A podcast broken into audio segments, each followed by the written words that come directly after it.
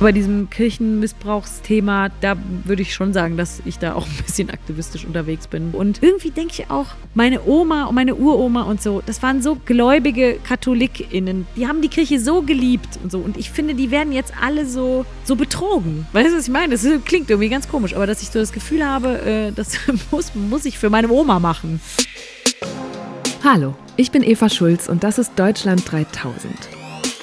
Hier verbringe ich immer so eine gute Stunde mit Menschen aus ganz verschiedenen Bereichen, irgendwo zwischen Pop und Politik. Mein Ziel ist, diesen Leuten so zu begegnen, wie ihr sie vorher noch nie gehört habt. Deutschland 3000 soll euch, mich und meine Gäste auf neue Gedanken bringen. Weil man, wenn man jemand anderes kennenlernt, auch immer ein bisschen was Neues über sich selbst erfährt. Caroline Kebekus macht seit über 20 Jahren Comedy. Angefangen hat sie nach dem Abi als Praktikantin bei den Freitagnacht-News auf RTL und ein paar Jahre später moderierte sie die, trat in verschiedensten Sketch-Comedy-Shows auf und ging mit eigenen Stand-up-Programmen auf Tour. Sie hat siebenmal den Deutschen Comedy-Preis gewonnen und vor ein paar Wochen ganz frisch den Grimme-Preis für die Caroline Kebekus Show in der ARD. Als ich das jetzt alles nochmal gelesen habe, war ich echt beeindruckt. Und mir ist was aufgefallen. Seit Jahren macht Caroline immer wieder kritisch-satirische Beiträge über die katholische Kirche. Aber anders als bei anderen KabarettistInnen oder Comedians sind die nie nur so haut drauf, sondern eher anklagend. Caroline macht sich nicht über die Religion lustig, sondern übt scharfe Kritik an der Institution, weil sie nämlich selbst Christin ist, aber von ihrer Kirche inzwischen extrem enttäuscht. Darüber wollte ich mit ihr reden. Deshalb ging es viel um die Missbrauchsfälle in zahlreichen katholischen Bistümern. Wie kann es sein, dass da die Aufklärung seit Jahren einfach nicht vorankommt? Wann sollte die Politik eingreifen? Und liefe das alles anders, wenn Frauen in der Kirche mehr zu sagen hätten? An dieser Stelle auch der Hinweis, sollte es euch mit dem Thema sexualisierte Gewalt nicht gut gehen, solltet ihr diese Folge vielleicht lieber auslassen oder zumindest nicht alleine hören. Caroline hat aber auch viel Persönliches erzählt, von einem Geheimnis, das ihr Vater jahrelang vor ihr hatte und wie sie sich früher ständig mit anderen Mädchen und Frauen verglichen hat. Das kenne ich auch und deshalb haben wir uns gefragt, wo kommt das her und wie werden wir es los und helfen einander stattdessen? Außerdem ging es noch um Carolins neue Leidenschaft fürs Sticken und dass True Crime Podcasts ihr keine Angst machen. Überhaupt scheint es wenig Dinge zu geben, vor denen diese Frau Angst hat, aber hört selbst, hier kommt eine gute Stunde mit Caroline Kebekus.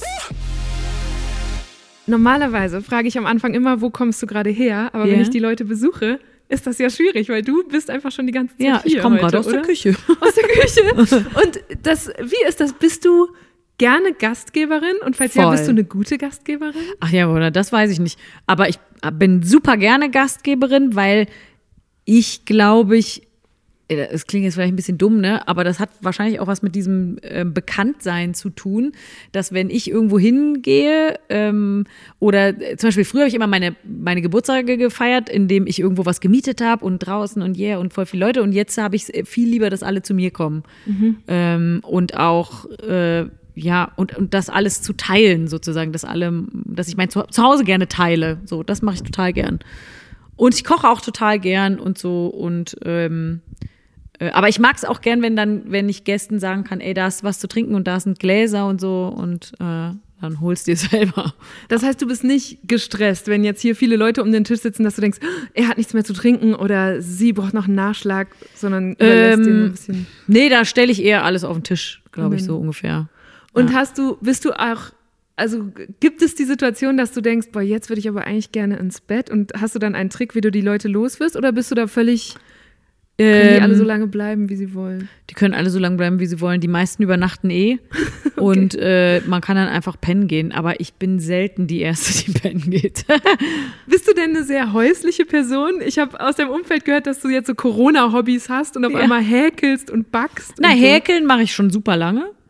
Ähm, ich häkel eigentlich immer dann, wenn in meinem Umfeld ein Kind geboren wird, dann häkel ich immer was.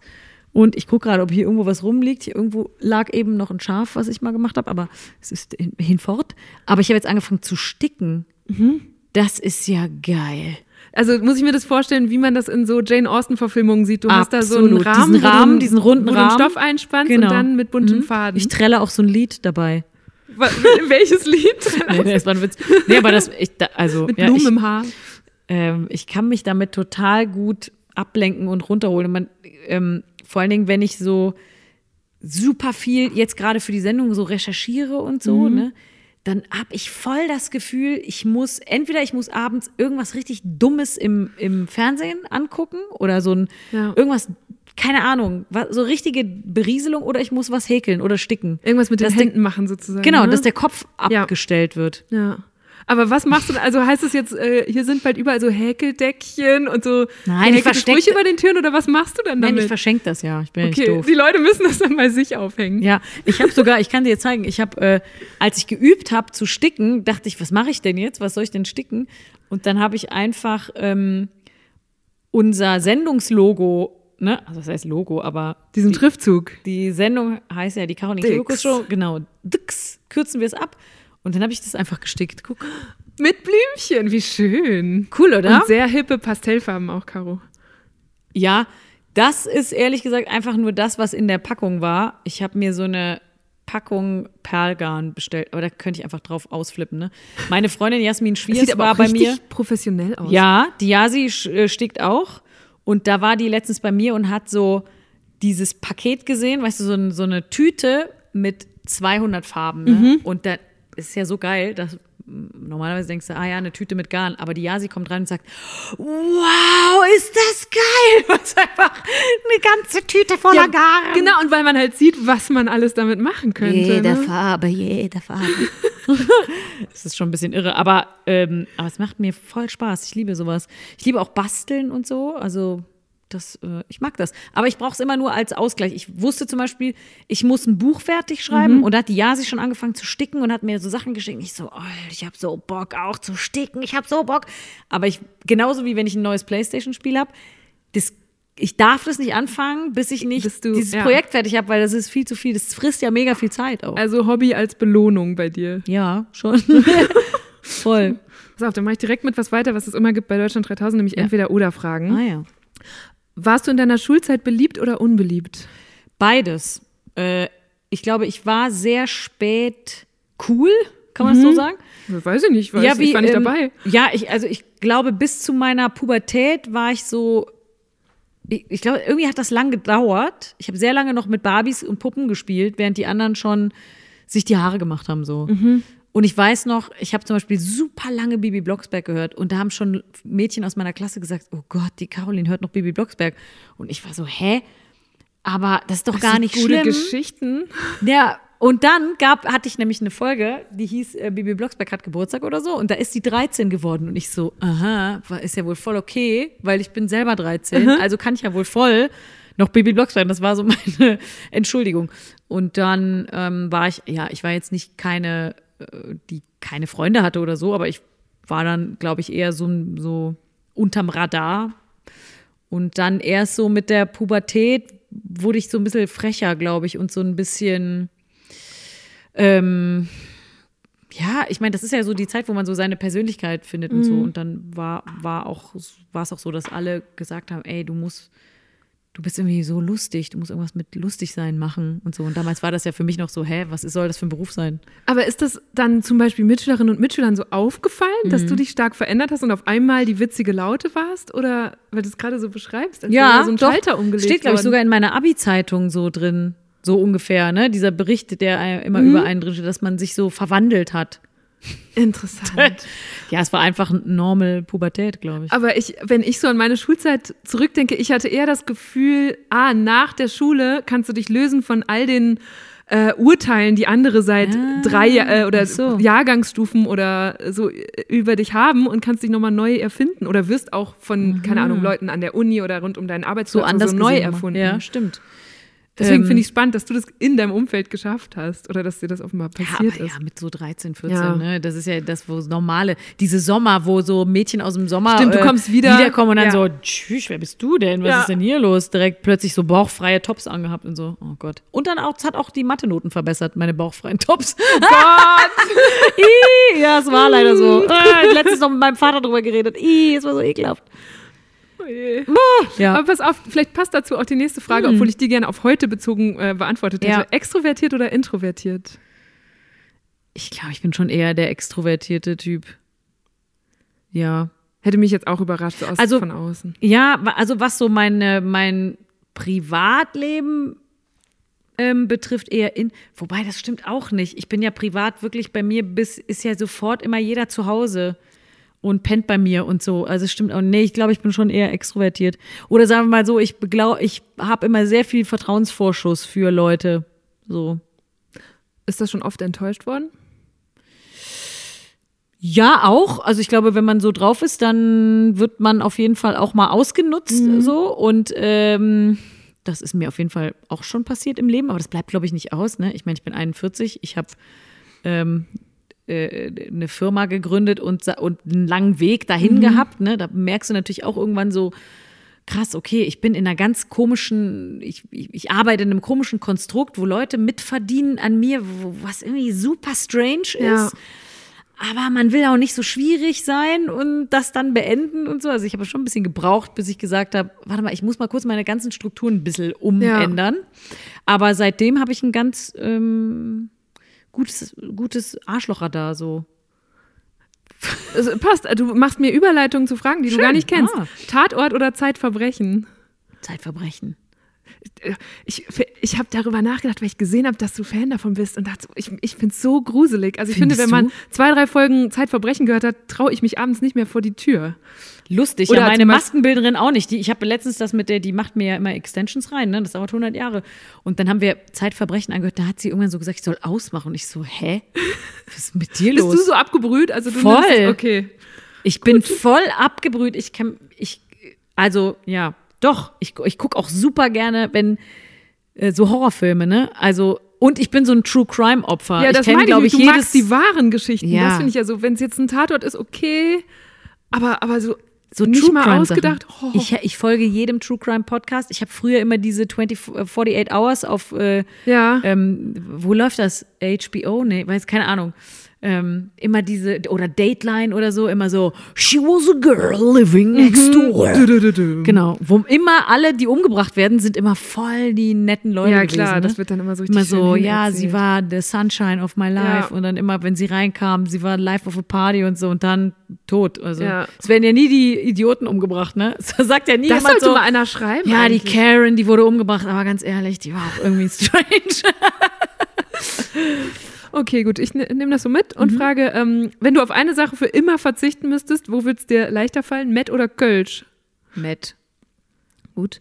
Was ist schwieriger, sechs Stunden nicht lachen dürfen oder 24 Stunden still sitzen müssen? oh, 24 Stunden still sitzen habe ich ja noch nie gemacht, glaube ich. Aber sechs Stunden nicht lachen habe ich zumindest versucht. Ich glaube, ich habe fünf Stunden, fünf Stunden ungefähr durchgehalten, weil ein Leben habe ich verloren, ne? Still sitzen, ich glaube, 24 Stunden ist hart. Wobei, man hat ja auch schon mal eine Grippe gehabt und 24 Stunden im Bett Ja. gelegen. Ja, dann nehme ich das. Okay, gut. ähm, wenn dir was nicht passt, beschweren oder hinnehmen? Bei wem beschweren? Das ist die Wo Frage. hast du dich denn zuletzt so beschwert? Also pri bei Leuten, die privat, äh, mal, ne, im privaten Umwelt, da kann man sich dauernd beschweren. Bei so äh, Leuten in, also so in Uniformen und so, da ähm, bei so, weiß ich nicht, so, so Strafzettelsachen oder Ja, so gut, Amtssachen, ja. hallo, so die Leute vom Amt anrufen, finde ich schon total ätzend. Ja, guten Tag, hier ist Caroline Kebekus, ich habe eine Frage zum, ein, zum einen Strafzettel. Sowas finde ich total ätzend.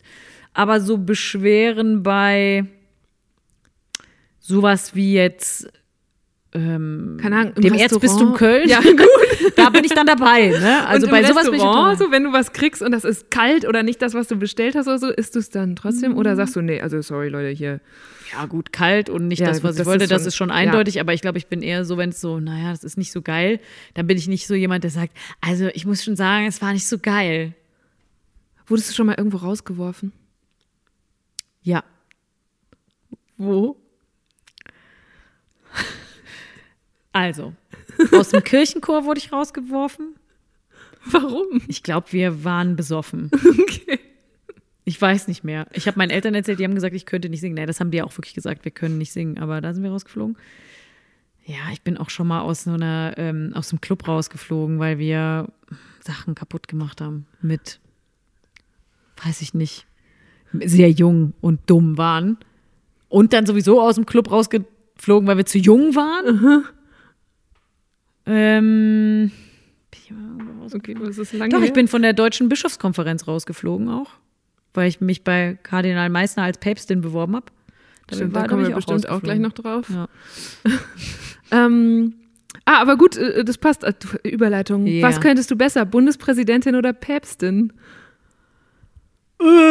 Ich finde es beides wahnsinnig erschreckend, aber ich glaube, ich glaube, dass du als Papst gar nicht so viel selber entscheiden kannst. Ich glaube, da bist du einfach, du bist so wie so das Maskottchen, darf man glaube ich nicht sagen zu Papst, aber ich glaube, dahinter dir sind diese ganzen, das darfst du eigentlich, da kannst du gar nicht selber Sachen entscheiden, kann ich mir nicht vorstellen. Und als Bundespräsident, ja, machst ja auch jetzt auch nicht so viele Sachen, ne? Also du bist ja auch so mehr der Presenter. Ja, du musst viele Machtworte sprechen. Oder so, nee, ja, nicht mal Ja. Machtworte, aber so Nee, du hast ja gar, eigentlich hast du ja, ja so repräsentative Worte. Sachen, aber das ist ja genau dasselbe wie der Papst. Ich fand es total interessant zu sehen, dass du Wahlfrau warst bei der letzten Mhm. Bundespräsidentenwahl. Da wird, werden ja Prominente, das ist ganz normal, dass Prominente Ja. Mhm. von Parteien besetzt werden und die Grünen haben dich dann eingeladen, dort Wahlfrau zu sein. Wie hast du das denn erlebt? Das stelle ich mir Das war total. abgefahren. Also ich muss sagen, mich hat jede Partei eingeladen, Ah, aber okay. die Grünen waren die ersten. Ähm, Interessant. Und, Jede Partei wollte. naja, ich sag das nur dazu, weil ich Ja. nicht, äh, weil das jetzt, weil das irgendwie sonst so klingt, als äh, wäre ich da Mitglied oder so. Ähm, aber die waren mir natürlich auch wahnsinnig sympathisch, muss ich sagen. Und ähm, das war abgefahren. Also erstmal da zu sitzen und auch dieses Umfeld mitzubekommen, ähm, wie man dann in diesen Räumen ist, die für jede Partei so Ja. ist, ne, mit diesen und dann aber wie das sich auf dem Flur vermischt. Und es ist ja nicht so, dass man so, äh, du siehst irgendeine Debatte im Bundestag und dann kommt ja in der Tagesschau das nächste Ja. und dann denkst du, ja gut, die gehen alle alleine nach Hause. Nee, die treffen sich natürlich alle erstmal in dem Saal nochmal Ja. und labern weiter, dann treffen die sich am Flur, dann wird da nochmal diskutiert, dann gehen die noch in ein Räumchen und diskutieren weiter. Für politische Verhältnisse ist so eine Präsidentinnenwahl in Deutschland tatsächlich ein ziemliches Happening. Alle fünf Jahre tritt dafür die Bundesversammlung zusammen. Das sind über 1000 Leute. Zum einen sämtliche Bundestagsabgeordnete und dann dürfen die Parteien in den einzelnen Bundesländern nochmal genauso viele Wahlfrauen und Männer schicken. Und da sind dann auch ganz gerne mal Promis dabei. 2017 stimmten neben Caroline zum Beispiel auch Harpe Kerkeling, Frank Thelen und Olivia Jones mit ab. Damals gewann Frank-Walter Steinmeier die Wahl und Anfang nächsten Jahres steht übrigens schon wieder die nächste an. Ich fand das so krass, weil ich natürlich auf der einen Seite bin ich ja eher bei den Leuten, die ähm, sich die Politiker für Witzvorlagen nutzen. Ne? Aber nach dieser Geschichte, na, nachdem ich da Wahlfrau war, muss ich sagen, habe ich totalen Respekt vor diesem Beruf, ne? Weil ähm, sonst, man sagt ja schnell, naja, das sind alles so Machtleute und so, aber Alter, du musst so ein ähm, so eine Berufung haben und so Bock haben darauf, wie die da noch diskutiert haben und das war scheiße von ihnen und wir müssen das bitte, ich brauche, wenn sie müssen dafür stimmen, wir müssen das doch durchkriegen und so, wie die sich wirklich noch so festkrallen und auch was für eine abgefahrene Stimmung von der AfD ausgeht, also von diesem Stimmt, darüber wurde damals Teil. viel geredet, Ey, ja. Das war so, das war eiskalt. Und dass die auch alles kommentieren, ne? Da Ja. hält jemand eine Rede und dann kommt von denen, ja, ja, ja, ja, ja. Du, oh, was ist das denn? Das ist ja wie in der Schule früher. Da hat, das war, das fand ich abgefahren. Und ich fand krass, wie die, ähm, wie Angela Merkel, was die für so eine Ausstrahlung hatte. Die kam so rein und man war direkt so, öh, krass. Voll. Ein also, bisschen, du richtest dich sofort auf. ja, ja, man nee, das war bisschen wirklich gerade. abgefahren. Also was da für eine, einfach die Stimmung war krass. Und da hast man so gemerkt, krass, hier werden wirklich Sachen entschieden. Hier hängen wirklich Mhm. Leute auch. Klar, natürlich gibt es auch die Korrupten und die, die da an der Macht hängen, aber das meiste, was ich da mitbekommen habe, waren einfach, da, da waren einfach ganz ähm, äh, Leute, die so total von ihrer, von ihrem Idealismus angetrieben wurden und so. Das fand ich schon Schön. spannend, super spannend. Ja. Auch schön, dass es da dann so eine feierlich besondere Stimmung ist, weil Ja. also muss ja beim Staatsoberhaupt, also würde Ja. man sich ja wünschen. Und alle haben Selfies mit Angela Merkel gemacht. Das fand ich auch Hast du auch abgefahren. eins? Nee, hab mich nicht, fand ich dann irgendwie, wollte mich nicht anstellen. Das fand ich irgendwie komisch. Letzte entweder Mit Frage. Löw habe ich eins. Wirklich? gemacht. Der war auch da, ja. Ähm, wessen Shitstorms sind schlimmer? Die von sexistischen Trollen oder von Tokyo Hotel Fans? Ach ja, ach, die Tokyo Hotel-Fans damals war das, das war, glaube ich, auch schon ein Shitstorm, aber damals gab es ja nicht mal YouTube, glaube Ja, ich. wie, Oder wann, wann hast du diese Parodien angefangen? Das war 2004? okay, ja. Das war wirklich vor Oder dem fünf? Social Internet so. Ja, damals hatte ich einen Shitstorm in meinem Gästebuch von meiner Homepage. Stimmt. Oder in so Oh Gott. und, oder in Wall. Mhm. Chatrooms von RTL. Da war bei der RTL-Seite gab es so eine Chat-Seite oder so und dann hatte jede Sendung, konnte man dann so kommentieren, das war scheiße und so. Da weiß ich noch, dass, ähm, und Briefe habe hab ich natürlich bekommen, ganz, ganz viele Briefe und E-Mails äh, von sehr jungen Menschen, die mich umbringen wollten. Aber die haben sie auch manchmal dann so selber diskutiert, ne? Warum macht die das und so? Und dann weiß ich noch, dass äh, einer geschrieben hat, naja, die kriegt ja wahnsinnig viel Geld dafür. Und dann wäre ich schon, ja, wie viel Geld kriegt die denn wohl dafür? Und dann haben die so überlegt, dass es doch schon so zwischen 250 und 350.000 Euro pro Folge war. Nicht so schön wär's. Wow! Yep, don't mess with Hardcore Teenie Band Fans. Die Tokyo Hotel Community war richtig sauer darüber, wie Caroline damals verkleidet als Bill Kaulitz Witze über die Band machte. Der ganze Stress hat sich aber gelohnt, denn es brachte ihr letztendlich den Durchbruch. Neben solchen Sketchen und Parodien war aber auch Stand-up bei Caroline schon immer ein großer Teil ihrer Kunst, wie hier in ihrer Sendung Pussy Terror TV im WDR. Ich finde, so ein Sommeranfang, das ist ja kein Spaß, oder? Das hat doch rein gar nichts mit Entspannung zu tun. Das ist purer Stress. Von 10 auf 35 Grad in 24 Stunden. Plötzlich hast du nur noch 20 Minuten, um dich Bikini ready zu machen. Schnell rasieren, Selbstbräuner, Salt Water Spray in die Haare für den Perfect Beach Look. Peeling, Glitzer Shiny Tan Spray für die glowy Legs. Ey, wer zur Hölle hat denn für diese ganze Scheiße überhaupt Zeit? Ich habe mich gefragt, das habe ich noch nie mit einem Gast oder einer Gästin Ja. gemacht, aber wenn du, warte mal, ich mache mal hier Was kurz auf diesem, Ja. also ich, hab, ich muss das erzählen, was ich gerade mache. Also ich Ja. male gerade auf einem Zettel hier Ja. mal so eine, Hangman? nee, aber Oh nein, sie so eine malt Art einen Graph. Zeitverlauf. Ja, ich Oh würde gerne Gott, wissen, guck mal. wenn du so deine Karriere aus heutiger Sicht als so ein Äh. Graph oder eine Kurve zeichnen müsstest, wie sähe das aus? Ich glaube, ganz ehrlich, ich glaube, das sieht so aus. Okay, also es fängt ganz unten an, geht So. langsam hoch und nimmt jetzt so, ja, wann, was, was wäre hier so das Jahr, wo da nimmt, geht es ein bisschen Ich glaube, steiler da, hoch. ja, vielleicht da, wo ich angefangen habe, Bühnenprogramme zu machen oder so.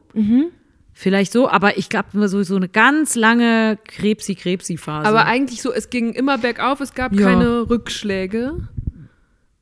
Weil ich hätte gedacht, zum Beispiel, du hast eben 2013 da diese, die Sache der, mit der Bischofskonferenz erzählt. Ja. Das hat ja zum Beispiel unheimlich viel Aufruhr gegeben. Ja. Hat sich das angefühlt wie, huch, jetzt äh, springt hier gerade was hoch oder runter? Oder wie so ein. Naja, es hat sich, das war vielfältig irgendwie, weil das war mein erster Job für die Heute-Show und dann sind wir da ja rausgeschmissen worden. Können wir ganz kurz mit Ihnen sprechen? Ja, Eine- es kommt drauf, worüber Sie mit mir sprechen wollen. Ja, mich interessiert natürlich auch die Frage, die äh, morgen diskutiert wird, die Rolle der Frau in Führungspositionen in der darüber Kirche. rede ich jetzt noch gar nicht. Ich bin Aber kann ich Ihnen vielleicht eine Bewerbung mitgeben? Für, für den, für den ähm, ich würde mich gern bewerben als Päpstin. Vielleicht können Sie das ja an den, äh, an den Vatikan weiterleiten. haben Sie nicht die Figur dazu. Da habe ich nicht die Figur dazu. Ich glaube, das würde mir super stehen.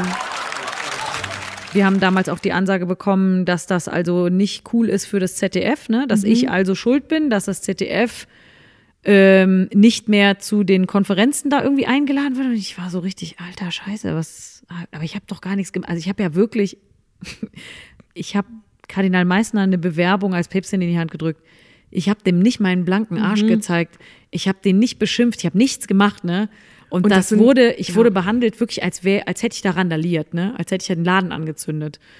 Ähm, aber das hatte ja dann mehrere Konsequenzen. Dann war ich einfach, das war so ein Jahr, das war ja gerade mal so zwei, drei Jahre nachdem diese ganzen Missbrauchsfälle ähm, aufgedeckt wurden, da auch in Berlin und da gab es dann, glaube ich, gerade einen Missbrauchsbeauftragten. Das war dann, glaube ich, gerade so, dass man dachte, ach so, das ernsthaft, ihr, das, so regeln wir das jetzt, dass die sich selber drum kümmern. Wie krass ist das denn? Das war ganz verrückt. Dann bin ich halt aus der Kirche ausgetreten, nachdem ähm, in Köln eine Frau, die ist, glaube ich, im, im Volksgarten oder im Stadtpark, ist die aufgewacht morgens und konnte sich an nichts erinnern und hatte äh, Rohypnol im Blut und sie wusste nicht, ob sie vergewaltigt wurde. Und das lag sehr nah, weil sie auch äh, klamottentechnisch nicht mehr so angezogen war, wie sie angezogen war. Und die ist dann äh, zu einer Notärztin irgendwie und die hat, oder zu einer Frauenärztin und die hat dann gesagt, wir gehen jetzt zur, Na zur Nachsorge, die, ne, also kriminalistische, müssen ja Spuren gesichert werden und du kriegst ähm, bei Verdacht auf Vergewaltigung wirst du natürlich gynäkologisch untersucht, Spuren werden gesichert und du kriegst die Pille danach. Und die, das wurde ihr in einem katholischen Krankenhaus in Köln verwehrt. Also die haben ihr die Nachsorge einer Vergewaltigung nicht gewährt, weil sie nicht die Pille danach verschreiben durften, die ja jetzt in jeder Apotheke zu bekommen ist. Wobei ich nicht weiß, ob sie mittlerweile in katholischen Krankenhäusern sind, glaube ich, kriegst sie immer noch nicht. Ähm, und das Schlimme fand ich, dann ist die ins nächste Krankenhaus mit dieser Frauenärztin und das war wieder ein katholisches Krankenhaus und da haben die wieder die Pille danach nicht gekriegt. Wenn ich mir vorstelle, du bist so eine hochtraumatisierte Frau, Ja. die vielleicht vergewaltigt wurde und dann auch noch von zwei ähm, Krankenhäusern abgewiesen wird, ne, auch noch mit diesem Moralding, nee, nee, das dürfen wir nicht, so dass du denkst, okay, ich bin selber schuld, auch ein bisschen an der Sache. Und dann bin ich zur Bischofskonferenz gefahren. Na, mit diesem, das war quasi eine Woche her, sind wir zur Bischofskonferenz gefahren, denn das Thema der Bischofskonferenz in diesem Jahr war die Rolle der Frau in der Kirche. Aber natürlich nach diesem Ereignis wurde uns vorher gesagt, ach übrigens, bitte keine Fragen zur Rolle der Frau in der Kirche und bitte keine Fragen zu diesem Ereignis in Köln. Und wir so, ha, hm, wir hatten andere Sachen vorbereitet.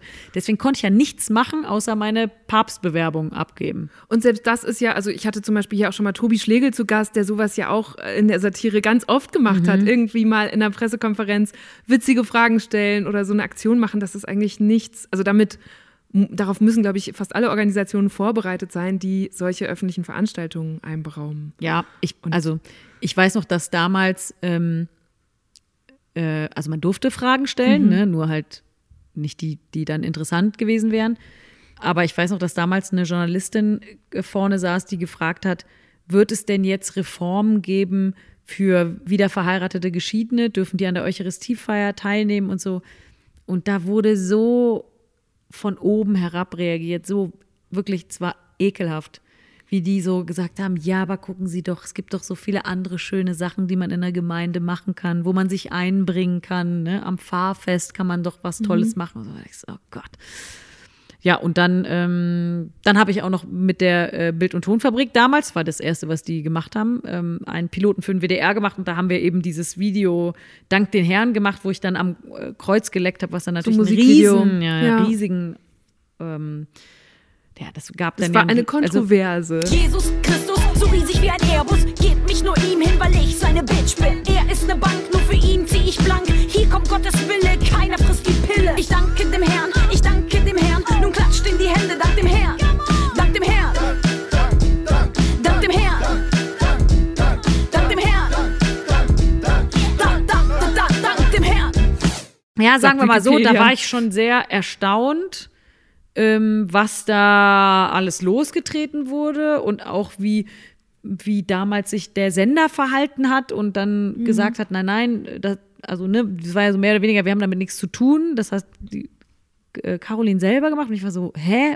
Äh, aber es war doch alles abgenommen von der Redaktion und Genau. Ja. die waren, die Was auf einen Sender so kommt, muss man dafür so vielleicht erklären, ist ja von auch, also du hast das vielleicht produziert mit einer Firma, aber der Sender hat es eingekauft, In beauftragt Auftrag- und nimmt ja. es dann immer Und auch noch abgesegnet, Ab. ne? Genau, Ja. da, buchstäblich. Genau, ja, da guckt noch mal jemand drauf, bevor es gesendet wird und dann Ja, das sind war dann doch zusammengezuckt. Vielleicht schon so eine Zeit, wo man denkt, ah, krass, okay, man ist ja sonst immer in so sicheren Bahnen und ich bin ja überhaupt, ich bin ja gar niemand, mit dem man nicht zusammenarbeiten kann. Ich habe immer in jeder Zusammenarbeit mit jedem Sender und ich hatte damals schon mit RTL Pro 7 äh, Sat 1 gearbeitet und ich bin nie gegen den Sender gegangen. Ne? Also wenn jemand, ich meine, die kaufen das, die strahlen das aus und wenn die sagen, nee, das wollen wir nicht so haben, dann, dann versucht man einen Kompromiss zu finden. Aber ich hatte das noch nie erlebt, dass man im Nachhinein sozusagen gesagt hat, da- das haben wir gar nicht gemacht.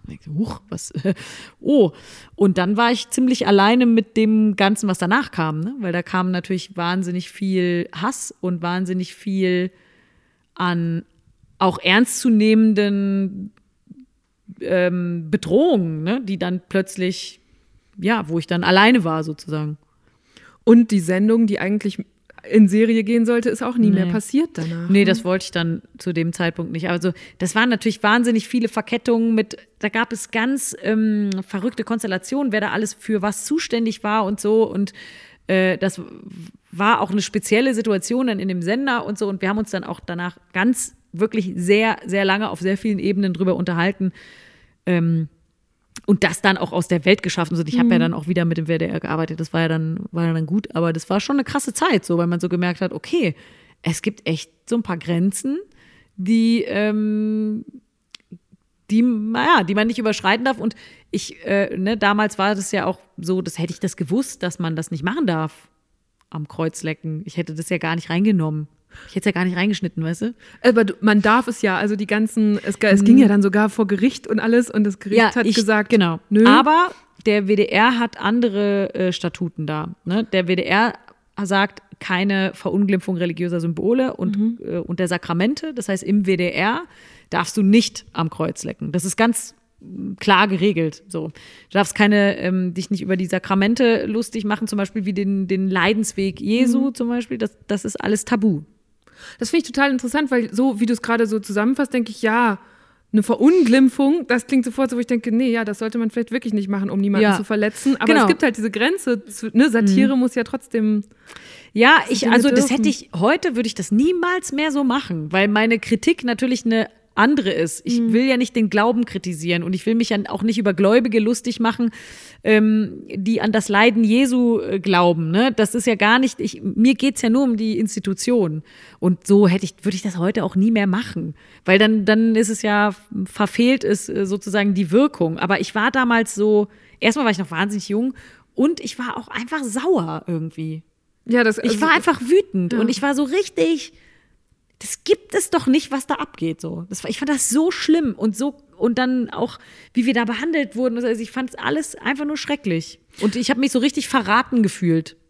Und das, das Spannende daran ist ja, dass du nicht kommst als die Satirikerin, die sich jede Woche ein anderes Opfer sucht und sagt, diese Woche gehe ich mal auf die Bischofskonferenz, Mhm. sondern du bist selber Angehörige gewesen dieser Kirche bis zu dem Zeitpunkt. Ja. Und das merkt man ja bis heute, dass dir das eine Herzensangelegenheit ist, wie du Total. auch selber sagst. Wie ist es denn, warst du immer schon gläubig? Wie, wie prägt dich das oder wo kommt der her, dieser Glaube? Also ich bin ja katholisch aufgewachsen. Ich komme aus einem total katholischen Elternhaus. Ähm, meine Uroma und meine Oma waren wahnsinnig katholisch. Auf der anderen Seite, ähm, also die kam aus Oberschlesien. Dann auf der Seite von meinem Vater, mein Opa war Organist. Ähm, mein Vater war äh, ganz äh, engagiert in der, in der Kirche. Da war eine ganz coole, so eine offene Gemeinde. Mein Vater hat mit der Band in der Kirche gespielt. Und dann gab es so Jugendgottesdienste und die waren immer voll. Und meine Mutter hat die mit vorbereitet und so war ich halt jeden Sonntag in der Kirche, weil das aber cool war. Also nicht, weil man musste, sondern weil das voll schön war und weil man schöne Lieder gesungen hat und danach, daneben war so eine ähm, so ein Jugendheim mit so einer Kneipe, da ist mein Vater dann immer Bier trinken gegangen und wir Kinder waren auf dem Spielplatz und ich habe das voll als schöne Zeit in Erinnerung. Und dann hat man mit der Gemeinde auch immer Nikolaus gefeiert und wir waren auch im Kolping und mein Onkel war der Vorsitzende vom Kolping und meine, alle meine Cousinen waren da und so. Also wir waren so richtig da Ihr so habt das behütet. richtig gelebt. So. Ja, wir haben es richtig, wir waren, waren einfach, ja, das, wir waren einfach Teil von einer ganz schönen Gemeinde und waren da auch ganz engagiert und da war ich mit einer Freundin da im Kirchenchor und so und die war in den Pfadfindern und sowas. Und ähm, gleichzeitig war ich ja auch als Kölnerin, auch waren wir im Karneval äh, viel unterwegs und so und so habe ich so zwei so große So Pole. ja, aber genau, das waren so zwei große Institutionen, die mich so total geprägt haben für mein Leben und wo ich aber, wo ich älter wurde, bei beiden Institutionen gemerkt habe, krass, aufgrund meines Geschlechts werde ich aber von beiden als minderwertiges Mitglied angesehen. Und ich weiß noch, dass mich das als Kind total dass ich das irgendwann verstanden habe. Ach so, ähm, Diakon und Priester und so, das sind alles nur Männer und die Bischöfe sind Männer dran, und ja.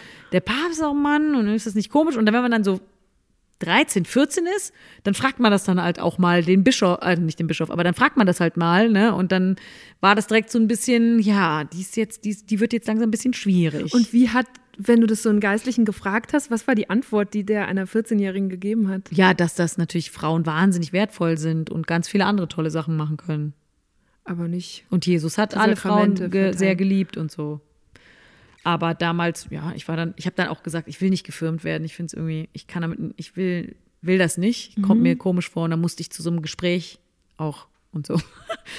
ähm, ja, und dann hat es irgendwann, ähm, habe ich natürlich dann auch gemerkt, ah, okay, äh, so wie ich gerne leben würde, so, das wird nicht so richtig akzeptiert von der Kirche und auch wie meine Freunde, meine äh, homosexuellen Freunde leben, das ist eigentlich auch nicht richtig cool, ist sogar richtig Sünde, was die machen. Sagt die Kirche. Ne? Und Ja. dann, dann habe ich auch, ne, als Freunde von mir dann studiert haben und auch auf Lehramt studiert haben, die haben dann, sind dann extra in WGs gezogen, wo noch, also eine Freundin von mir, die jahrelang, jahrzehntelang mit einer Frau zusammen, äh, aber dann ist sie mit einem Kumpel von mir in eine WG gezogen, sodass sie sagen konnte, das ist mein Freund, damit sie halt an der katholischen Ja. Schule, den, ne, das ist ja bis heute, Ja, ist das ja so. Kirchenarbeitsrecht. Haben wir auch schon einen Film zu gemacht. Ja, das ja. ist so absurd. Das ist, das ist Ja. absurd. Mein Gott, ey. Und dann bin ich eben, dann gab es eben dieses Jahr 2013, an, in dem diese vielen Sachen passiert sind und der Missbrauchsskandal war dann ja auch schon ein paar Jahre irgendwie da. Und dann bin ich ausgetreten und damals lebte meine Oma noch, also nicht mehr lange, aber die lebte noch, aber es, ich wusste, ich kann das nicht erzählen in der Mhm. Familie, dass ich aus der Kirche ausgetreten bin. Dann habe ich es irgendwann meinem Vater erzählt und dann war, hat mein Vater gesagt, er ist schon vor zehn Jahren ausgetreten, weil er das nicht mehr ausgehalten Und hatte hat. es dir auch nicht erzählt. Er hat es mir auch nicht erzählt, ne. Und dann. Oh, krass. Ja. Und dann war das so, ist das so ein, ähm, ich weiß nicht, das ist so bis heute so ein Thema, wo mein Vater und ich uns so total ähm, dran hochschaukeln können. Ne? Also als er, mein Vater war, meine Eltern waren letztens bei mir und dann äh, hatte ich so wahnsinnig viele Bücher zur Recherche da. Und mein Vater hat am, an einem Wochenende alles gelesen, wirklich alles. Und er hat oh, und das und hier und so. Ist auch total cool, wenn ich jetzt ähm, wieder recherchiere zu dem Thema und dann finde ich irgendwas raus, rufe ich sofort meinen Vater an, Papa, weißt du was, hast du das gelesen und so. Also irgendwie ist das was, wo wir beide so krass enttäuscht wurden. Mm, Und das euch bis heute umtreibt. Was geht Ja. denn in dir vor, wenn du heute Kirchenglocken hörst? Also gehst du noch in die Kirche? Ich gehe in die Kirche, wenn zum Beispiel mein Patenkind getauft wird oder das ist zum Beispiel ja kein Problem. Ich bin ja ausgetreten, aber ich bin trotzdem Patentante. Ähm, und ich gehe in die Kirche, wenn Leute heiraten oder jemand beerdigt wird, aber ich gehe nicht mehr zu einem Gottesdienst, ich gehe nicht mehr zu einer Christmesse oder sowas. Ich gehe in den Dom total gerne, weil es einfach so ein schöner Ort ist. Ähm, aber ja, Kirchenglocken haben jetzt in mir noch nie sowas ausgelöst. Aber ja, ich, ich habe mir noch letztens, es gibt jetzt, ist gerade irgendwie so eine neue Doku im, in der ARD-Mediathek im Namen Gottes, heißt die, da gehen die in Speyer. Ja, das habe ich auch gesehen vom Y-Kollektiv. Das ist sehr Gott, eindrücklich. In Gottes Namen heißt diese Doku vom Y-Kollektiv. Man kann sie in der ARD-Mediathek und auch auf YouTube gucken, aber sie ist nichts für schwache Nerven. Denn es geht um das Bistum Speyer, in denen katholische Geistliche Kinder sexuell missbraucht haben sollen. Und darum, wie das Bistum heute, Jahrzehnte später, mit diesen Vorwürfen umgeht. Seit dem Jahr 2010 Schlag auf Schlag Missbrauchsfälle und Vorwürfe in katholischen Gemeinden bekannt wurden, gibt es eine öffentliche Debatte über die schleppende Aufklärung dieser Fälle. Die Diskussion kocht immer wieder aufs Neue hoch, zuletzt rund um den Kölner Kardinal Wölki und die Gutachten, die der erst erstellen ließ, aber dann gar nicht oder nur in Auszügen veröffentlichen wollte. Bei vielen Menschen entsteht der Eindruck, die Kirche wolle die vielen, vielen Fälle, die man längst nicht mehr bloß als Einzelfälle bezeichnen kann, nicht aufklären, sondern vielmehr vertuschen. Also diese Hilflosigkeit von den Opfern, die ja damit konfrontiert werden, dass es, dass es Täter gibt oder eine Institution von Tätern, die eher im Blick haben, die Täter zu schützen und die Institution zu schützen, als die Opfer zu schützen. Und zwar so, so, dass es irgendwie die Öffentlichkeit zwar krass findet, aber nicht so krass. Also irgendwie hat man das Gefühl, naja, bei der Kirche weiß sowieso jeder, was die da machen, deswegen, ja. Aber die, ähm, ich hatte ein Gespräch mit Matthias Katsch vom Eckigen Tisch. Das Und- ist so eine Opferorganisation. Genau, ne? genau. Und der, ähm, ja, das, nach dem Gespräch haben wir auch gemerkt, so krass, die eigentlich, das Einzige, was denen bleibt, ist die öffentliche Empörung. Dass Also den Opfern die, meinst die, du? Das Genau, ist- dass ja. die, dass der öffentliche Druck quasi bleibt und größer wird und irgendwelche Handlungen erzwingt. Zumindest ähm, für die Zukunft. Weil man ja auch überlegen muss, die, diese, die Opferzahlen, ich glaube, offiziell hat ja die Kirche recherch- recherchiert, so es gibt über drei- 3600 3000 Opfer und Aber in 1000 einem Zeitraum, wo ganz viele Fälle hinfallen, da waren wir beide noch nicht mal geboren. Ne? Genau, von Und 46 bis, bis, 2018. ja, 14 oder so. oder so, ja. Irgendwie sowas. Ähm, 3000 noch was Fälle, 1000 und noch was Täter. Mhm. Und man vermutet ja, dass es aber 100.000 Opfer sind. Und zwar in der evangelischen Kirche nochmal. Also ein bisschen weniger, aber auch ungefähr so viele. Und das ist eine so absurde Zahl. Diese Zahl stammt aus einer Studie der Universität Ulm von 2019. Die Forschenden gehen davon aus, dass das Dunkelfeld bei geschätzten 114.000 Missbrauchsopfern in der katholischen und der evangelischen Kirche liegt. Anders als bei den Gutachten, die Caroline eben schon erwähnt hat, wurden hier aber keine kirchlichen Akten geprüft, sondern etwa 2500 Menschen befragt und die Ergebnisse dann in einem statistischen Verfahren hochgerechnet. Die Kirchen kritisieren dieses Vorgehen. Sie sprechen von einer schwierigen Datenbasis. Ein Sprecher der evangelischen Kirche hat Deutschland 3000 gegenüber gesagt, es brauche dringend weitere Forschung mit deutlich größeren Stichproben, um das Dunkelfeld verlässlicher und besser zu verstehen. Und natürlich weiß man ja jetzt auch, dass dieses System, dass die, dass die Ursachen für diesen Kindesmissbrauch, ja, das ist ja, ähm, das sind ja quasi diese, die, eben die Strukturen, und die lösen sich nicht auf und es gibt keine, es gibt kein Schuldeingeständnis, ne? weil das, was jedes Opfer will, ich glaube auch jemand, der eine Katastrophe erlebt hat oder ähm, ein Opfer von einem Gewaltverbrechen, das Erste, was die wollen, ist verstehen, warum das passiert ist. Wie konnte das mhm. passieren? Und das wird ja alles unterbunden. Was es aber ja schon gibt, jetzt so, sind die ersten Entschädigungszahlungen. Die ja, die nennen sie aber nicht so. Entschädigungszahlung nennen sie sie nicht, sondern das ist eine freiwillige Anerkennungsleistung. Mhm. Das stimmt. Die Kirche zahlt Missbrauchsopfern bis zu 50.000 Euro als sogenannte Anerkennung ihres Leids. Die Opferinitiative Eckiger Tisch fordert hingegen pauschale Entschädigungen in Höhe von 300.000 Euro für jedes Missbrauchsopfer. Was man nämlich schnell vergisst, ist, dass Betroffenen neben dem großen seelischen Leid oft auch finanzielle Nachteile entstehen aus dem, was sie erleben mussten. Wegen der Traumata aus ihrer Kindheit können manche zum Beispiel im Berufsleben nicht richtig Fuß fassen oder müssen früher in Rente gehen. Und ein Problem bei dieser ganzen Frage ist auch, dass viele der Missbrauchsfälle verjährt oder die Täter und Täterinnen gestorben sind und die Betroffenen deshalb keine Möglichkeit mehr haben, vor Gericht Entschädigungen einzuklagen. Noch dazu sind solche Verfahren für die Opfer oft auch sehr belastend und retraumatisierend. Das heißt, das ist das, was du fordern würdest, ist dass Leute sagen, ich übernehme jetzt diese Verantwortung, ich kläre auf im Sinne von, ich erkenne die Opfer an und entschädige sie? Ja, entschädigen. Ich meine, die Kirche hat so viel Geld. Und ähm, die, eine Entschädigung ist ja eine Anerkennung ähm, Leid. des Leids. Ja. Ne? Die sagen ja auch, es tut uns leid, dass euch das alles passiert ist. Aber es gibt keine Anerkennung der Schuld, ne? Weil du ja, du hast ja so viele Täter, wo bis heute die Akten gar nicht rausgegeben und wurden. Da, und dann, das, ich glaube, das muss man auch auf jeden Fall nochmal trennen, weil das ja auch etwas ist, was Kirche am Ende nicht leisten kann. Ne? Sie sind nicht kriminalistisch genau. ausgebildet und können das aufklären. Äh, richtig, ja. Können die ja gar nicht. Ja. Und das, das macht es so schwierig, weil auch äh, deutsche Justiz erst da aktiv wird, wo es einen Kläger gibt oder eine Anzeige. Ja, und da und ist natürlich. Ganz viele Fälle werden nicht zur Anzeige gebracht. Ganz viele Fälle werden nicht zur Anzeige gebracht und in dieser. Oder sind verjährt. Genau, die meisten sind verjährt. Und da gibt es natürlich auch Methoden, wie man da ein bisschen Gerechtigkeit schaffen kann. Zum Beispiel in Australien war es so, dass die gesagt haben, wir heben jetzt mal für zwei Jahre die Verjährung auf. Mhm. Und in alle, der Schweiz auch, ne? Genau. Ja. Und alle Opfer von, von sexuellem Missbrauch durch Priester, ihr könnt jetzt die anzeigen. Ich habe das jetzt auch nochmal mir von so einem Juristenfreund erzählen lassen, der sagte, da geht es um Rechtsfrieden. Du kannst, die alle, alle, also es gibt nur ganz wenige Delikte in Deutschland, die überhaupt nicht verjähren. Ich glaube, mhm. Mord. Mord ähm, verjährt nicht, ja. Ne, genau. Und alles andere verjährt um, ähm, oh Gott, ich kann das nicht gut juristisch ja, ja. erklären. Es ist halt, es ist ein totaler Rattenschwanz. Ich habe auch, mhm. mir hat der Kopf geraucht, weil ich auch mit so vielen Juristen darüber gesprochen habe und in meinem Kopf, ich verstehe es nicht, warum geht nicht die Staatsanwaltschaft zum Erzbistum Köln, sage ich jetzt mal, und sagt, so, wir haben jetzt so und so viele Hinweise darauf, dass ihr da systematisch Verbrechen vertuscht. Wir müssen da jetzt mal rein.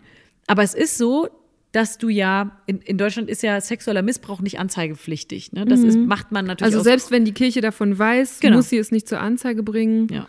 Ja. Muss sie nicht. Das heißt, die macht sich gar nicht strafbar, wenn du jetzt quasi als Priester weißt, ein anderer Priester vergeht sich an Kindern, dann machst du dich nicht strafbar, wenn du ihn nicht anzeigst. Außer, ich glaube, die Einschränkung ist, dass wenn eine akute Be Gefahr besteht, dass das wiederholt wird, ne? Oder dass ja, ja. diese Person nochmal, da, da gibt es schon eine Einschränkung. Und ich habe auch, ich fand auch in Zügen die Argumente dafür, warum es keine Anzeigepflicht gibt, nachvollziehbar, dass man eben sagt, Opfer müssen auch geschützt werden. Man kann nicht deren Geschichte einfach in deren Namen äh, zur Staatsanwaltschaft oder zur Polizei ja, ziehen, wenn die das gar viele, nicht wollen. Genau, ne? weil ja viele. Das macht es so tricky. Genau, also, aber da frage ich mich, aber da, da bin ich auch nicht, nicht so richtig hintergestiegen, weil ich auch mich mit der Materie nicht wirklich ausreichend befasst habe. Aber wir haben uns halt gefragt, wenn es diese ähm, Anzeigepflicht für sexuellen Missbrauch nicht gibt, gibt es denn das nicht ab irgendeinem Alter? Weißt du, dass es dann halt Mhm. ab, ich weiß jetzt nicht, was für ein Alter, aber dass man zumindest bei Kindern sagt, das muss man anzeigen, aber das ist nicht so. Also das, da gibt es bestimmt auch Gründe, warum das ist,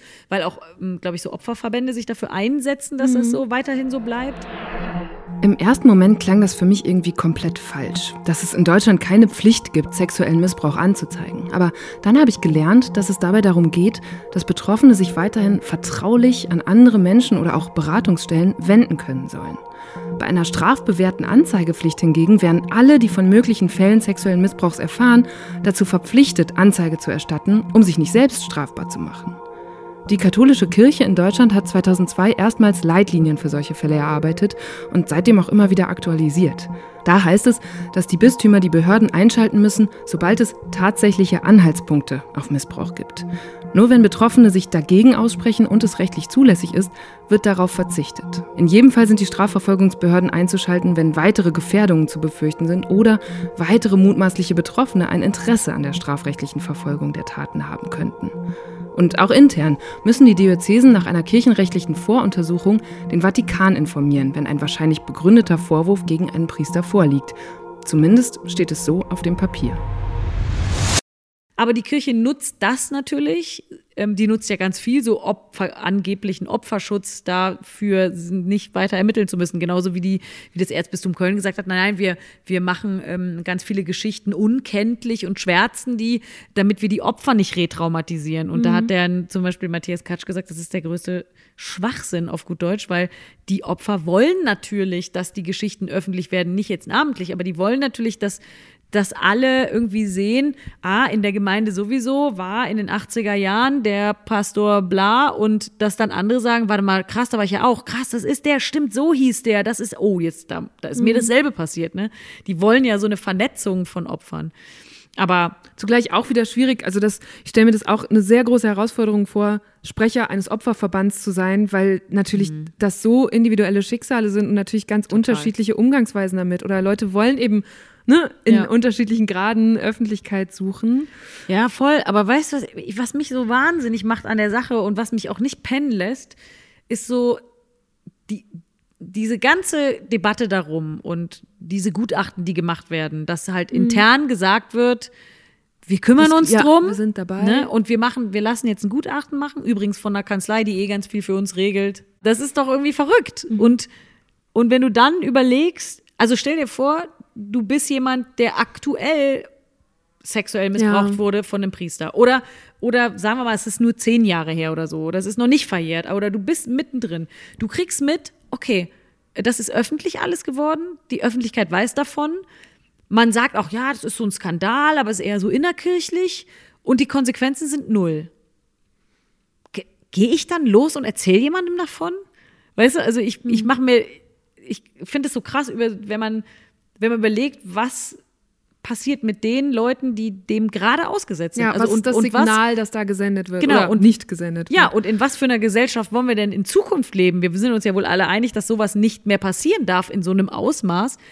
Aber so wie gerade reagiert wird, ne, und diese wenigen Konsequenzen und dass praktischerweise alle, die irgendwie schuld sind, tot sind, ist ja auch, das ist ja absurd, ne? Ich finde auch interessant, dass Politik sich kaum dazu verhält. Ja, bis ja. gar nicht. Also gerade jetzt, äh, der Wahlkampf flammt jetzt so langsam auf und ich bin wirklich gespannt, ob das noch Thema wird, ähm, ob sich Parteien dazu allmählich mal verhalten müssten. Was würdest du dir da wünschen? Also vor allen Dingen muss sich ja, ähm, muss sich ja die äh, christliche Partei dazu verhalten. Also ich glaube, Anfang des Jahres hat Armin Laschet noch gesagt, dass man sich da als Ministerpräsident nicht einzumischen hat und dass das eine innerkirchliche Angelegenheit ist. Und mich würde ja mal in diesem Zusammenhang wirklich interessieren, was denn noch passieren müsste, damit äh, ein Herr Laschet sagt, nee, jetzt äh, schicke ich mal die Staatsanwaltschaft da rein. So ungefähr, ne? Weil wie viel, also mehr Opfer, mehr Täter, ähm, eindeutigere Hinweise darauf, dass Akten geschwärzt werden oder gar nicht freigegeben werden. Ich meine, das ist doch das Hauptproblem. Wenn du irgendwo Verbrechen vermutest und du gehst dahin oder du hast sogar Grund zu der Annahme, dass es da passiert, egal was für einer Firma, bei Volkswagen, bei Karstadt, weiß ich nicht wo, und dann sagen die dir, ähm, ja, das ist natürlich schlimm, dass das hier passiert ist, aber Akten geben wir nicht raus. Das ist Datenschutz. Das kann sich doch niemand erlauben. Und dann als Kanzlerkandidat zu sagen, naja, das, da sollen sie sich selber drum kümmern, das ist jetzt langsam ein bisschen zu einfach. Also da finde ich, äh, müsste man schon ein Statement bekommen dürfen. Ich finde auch, rein so wahlstrategisch, und das beziehe ich gar nicht nur auf die Unionsparteien, sondern auf alle, die ja immer gucken, wer sind wo meine WählerInnen-Gruppen, mhm. meine Zielgruppen. Ja. Und dann zu sehen, dass im Jahr 2019 allein aus der katholischen Kirche ist, glaube ich, ein Prozent der Mitglieder ist ausgetreten. Die, mhm. die Austrittstermine sind ausgebucht auf Monate im Vorfeld in Köln zum mhm. Beispiel, wo du ja. herkommst da hätte ich jetzt gedacht, okay, dann beschäftigt sich mal, man sich mal damit, was, wie, was treibt Christen und Christinnen in diesem Land, in dem ich gewählt werden möchte, gerade um. Und das finde ich interessant, dass das gerade wenig stattfindet. Weil ich mhm. finde, dass eben irgendwo vor ein paar Minuten ging es darum, wie ist der gesellschaftliche Druck? Und ich finde, in solchen Zahlen drückt sich schon aus, wie viele Menschen offenbar so aufgewühlt sind wie du und dein Vater. Mhm. Ja, das Ding ist ja aber, ähm, wenn wir alle austreten aus der katholischen Kirche, dann denken wir ja, haha, jetzt kriegen die unsere Steuergelder nicht mehr und können ihre Priester nicht mehr bezahlen. Ist ja Bullshit, weil die Priestergehälter werden von den ganz normalen Steuergeldern bezahlt. Das heißt, du trittst aus der Kirche aus und zahlst trotzdem die Gehälter weiter für die Leute, die äh, quasi an dieser, in dieser Institution arbeiten. Ganz so allgemein kann man das nicht sagen, aber tatsächlich zahlt Deutschland seit knapp 200 Jahren Staatsleistungen an die Kirchen und das nicht zu knapp. In den letzten Jahren waren es jeweils rund eine halbe Milliarde Euro zusätzlich zu den Kirchensteuern. Grund dafür ist ein Deal von 1803. Der Staat wollte die Kirchen damals vor allem für Grundstücke entschädigen, die ihr während der Säkularisierung flöten gegangen sind. Rückblickend ein ziemlich gutes Geschäft für die Kirchen, denn bis heute zahlen fast alle Bundesländer jährlich Unterhalt.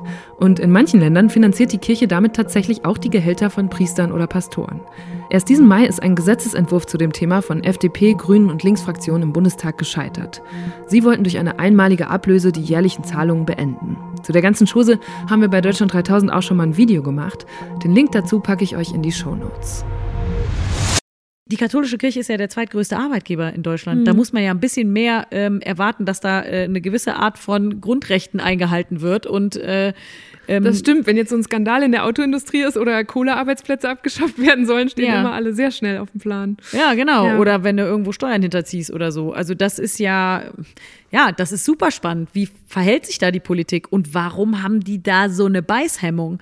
Und wie ist da überhaupt die Verstrickung? Ich so, und ich, was ich halt auch krass finde, ist, wenn so diese wahnsinnig vielen Leute, die austreten aus der Kirche. Und ich bin ja ganz eng auch vernetzt mit den ähm, KollegInnen von Maria 2.0. Mhm. Und auch da treten. So eine feministische jetzt, Bewegung. Genau. Kirche, und auch da treten jetzt ja viele aus. Ähm, und da muss man sich mal überlegen, wer bleibt denn dann da übrig? Ich habe das Gefühl, diese schwindenden Mitgliederzahlen, das ist denen irgendwie egal. Ich war, ich, also ich erkenne nicht, dass irgendjemand ja auch mit der Rolle der Frau, das habe ich in der, meiner mhm. letzten Staffel ja zu Genüge beleuchtet, aber wie kann, also wie krass minderwertig man behandelt wird als Frau in dieser Kirche. Die Kirche wird getragen von Frauen im Haupt- und Ehrenamt. Sie arbeiten als Religionslehrerinnen oder Messnerinnen, sind Kirchenmusikerinnen und Anwältinnen in Kirchengerichtsverfahren, leiten Gottesdienste, teilen die Kommunion aus und beerdigen die Toten. Außerdem sind 70 Prozent aller Menschen, die ehrenamtlich in der Kirche tätig sind, Frauen. Sie dürfen also gerne dem Priester die Klamotten rauslegen und beim Pfarrfest einen Kuchen backen. Unseren täglichen Kuchen gib uns heute. Amen. Aber ein wichtiges Amt und eine Stimme bekommen sie nicht. Wie viele da eigentlich sind, die sagen, die immer noch sagen, hallo liebe Kirche, äh, ich finde das gut, dass es dich gibt und ich will, dass es das weitergibt ja. und ich hätte sehr, sehr viel helfen, zu geben. besser zu machen. Ja. ja. Und dass man einfach sagen könnte, weißt du was, also diese Frau, die eh schon in der Gemeinde Seelsorgearbeit macht, die ähm, die Hostien verteilt, die, äh, die eh schon dem Priester, wo es nur geht, unter die Arme hilft, können wir die nicht weihen, dann ist die Priesterin und äh, da wird sich niemand beschweren. Also, und das würde ich, dann alles besser, weil das finde ich ganz interessant, dass das sehr oft ähm, wird so eine Verbindung hergestellt zwischen der zum Teil Vertuschung oder der ähm, sehr schleppenden Aufklärung der Missbrauchsfälle und dass Frauen nicht in verantwortlichen Positionen in der Kirche sind. Und manchmal heißt es so, lass doch endlich die Frauen in die Verantwortung, als würde dann alles besser. Glaubst du das? Ich glaube das hundertprozentig. Weil wenn du, du hast ja da nur Männer und zwar zölibatäre Männer. Mhm. Ich möchte das jetzt nicht weiter ausführen, was das bedeutet, aber das ist natürlich Grund dafür, dass es so einen strukturellen Missbrauch geben kann in dieser Kirche. Ja, das Die ist jetzt Grund, das ist noch nicht belegt, Ja, aber, aber, ne, das, ähm, naja, es gibt ja schon Gutachten, die Ja, hier da- und da nicht veröffentlicht wurden. Ja, aber in diesem ne? Gutachten steht, das müsse untersucht werden. Ja, müsse untersucht- Also, also ich als ja- Journalistin werfe das kurz rein. Ja, ja, nein, du hast natürlich total recht. Aber mit gesundem Menschenverstand guckt man so eine Institution an und sagt, okay, da sind alle Männer, äh, ich weiß nicht, mit welchem Alter dann man zölibatär lebt, aber ich denke mal, wenn du dich mit 17, 18 entscheidest, Priester zu werden, dann Ich glaube, du hast so eine Phase, in der du dich quasi noch ausleben dürftest und bis zu einem gewissen Punkt und dann ja, gehst genau. in den Zölibat. Ja. Und äh, natürlich, äh, ich glaube, dass auch diese wahnsinnige Homophobie auch eine Rolle spielt. Und viele Priester sind ja homosexuell. Das heißt, das Schlimme ist ja auch, dass die alle untereinander erpressbar sind. Weil wenn jemand, jemand sagt, ey, ich habe gesehen, du vergehst dich an Kindern, dann sagt man, naja, und du bist schwul. Was meinst du? Also wenn du nichts sagst, dann sage ich auch nichts und schon. ähm, und das glaube ich schon, dass sobald äh, Frauen da auch an, an Positionen sitzen, wo sie was entscheiden können, dann ist natürlich das, diese ganze Blase der Vertuschung nicht mehr möglich, ne? Das, oder zumindest nicht mehr so einfach. Und natürlich, da wären ja viele Sachen zu ändern. Das Zölibat müsste man aufheben. Auch diese ganze Beichtgeschichte, ne? Das ist doch so, das ist doch so ein, ein Täter-Paradise, wenn ich das jetzt mal so sagen darf, dass du einfach ein System hast, wo du sagen kannst, ich habe zwar was Schlimmes gemacht, aber ich gehe dahin, dann beichte ich, dann ist es wieder cool. Was machen denn die, denen das Schlimmes angetan wurde? Die haben keine Beichte, die haben keine, die können nirgendwo hingehen und sagen, hier, äh, mir wurde was Schlimmes angetan. Also allein diese Beichtgeschichte, auch dass Kommunionskinder beichten müssen bis heute. Oder dass es im Berliner Gutachten steht drin, ähm, dass es bis heute als unbedenklich gilt, wenn ein Kommunionskind bei einem Priester übernachtet. oh. Ja, das ist nicht schön. Caro, wann fällst du vom Glauben ab? Ja, also ich muss sagen, im, in der Recherche zu diesem Thema habe hab ich schon ganz oft gedacht, es kann nicht sein, dass das so ist. Es kann doch nicht sein, dass das so durchgeht und dass die auch so eine hohe moralische Instanz sind. Ne? Und gleichzeitig ja, also dass alle diese Verbrechen geschehen, dass die Opfer keine Entschädigung bekommen oder zumindest nicht das, was ihnen zusteht, bekommen und auch nicht die Aufmerksamkeit bekommen. Und es gibt ja noch nicht mal bis heute an der katholischen Kirche eine Stelle, wo die Opfer hingehen können, um sich zu vernetzen. Also dass man sagt, ah, hallo, ich bin auch hier, ähm, ich gehöre zu den Opfern, wo kann ich mich denn melden? Gibt's nicht. Ne? Es gibt ja noch nicht mal was, wo die sich vernetzen können. Ich glaube, die Kolleginnen vom eckigen Tisch, die haben jetzt, glaube ich, machen so eine Karte, wo man sich melden kann, wenn einem was geschehen ist. Und dann kann man sich eintragen auf so einer Karte. Aber das ist ja, ähm, Das ist auch eine Forderung, die oft auftaucht, dass die Leute sagen, wir brauchen eine unabhängige Kommission. Absolut.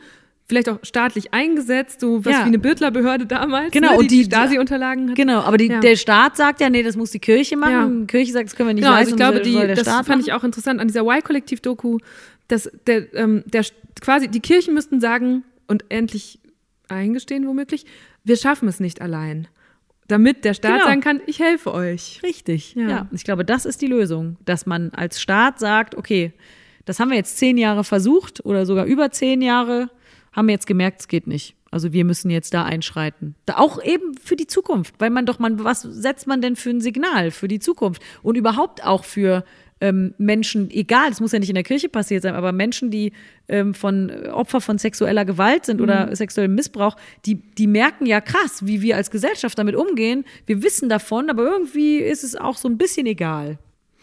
Und also du hast gerade diese zehn Jahre genannt. Und wenn ich jetzt überschlage, die Fälle, die wir eben besprochen haben, das waren 2013, das heißt fast zehn Jahre, beschäftigst du dich auch komödiantisch damit und satirisch. Und ich finde ganz interessant, dass ich habe mir das jetzt auch alles nochmal angeschaut, mit, mit dem Wissen, dass du ja immer das aus einer auch betroffenen Perspektive gemacht hast. Also ne, es hat dich persönlich betroffen, weil du dich zu den Gläubigen zählst. Ähm, und das ist was, was für mich gerade so neu ist. Ich hatte vor ein paar Wochen Aurel Merz zu Gast, der auch aktivistisch wird in seiner Comedy. Und ich glaube, Ja. das hat man ja ganz lange nicht gesehen in Deutschland. Empfindest du dich da auch als Aktivistin in dieser Sache gerade? Also da in der Sache vielleicht schon.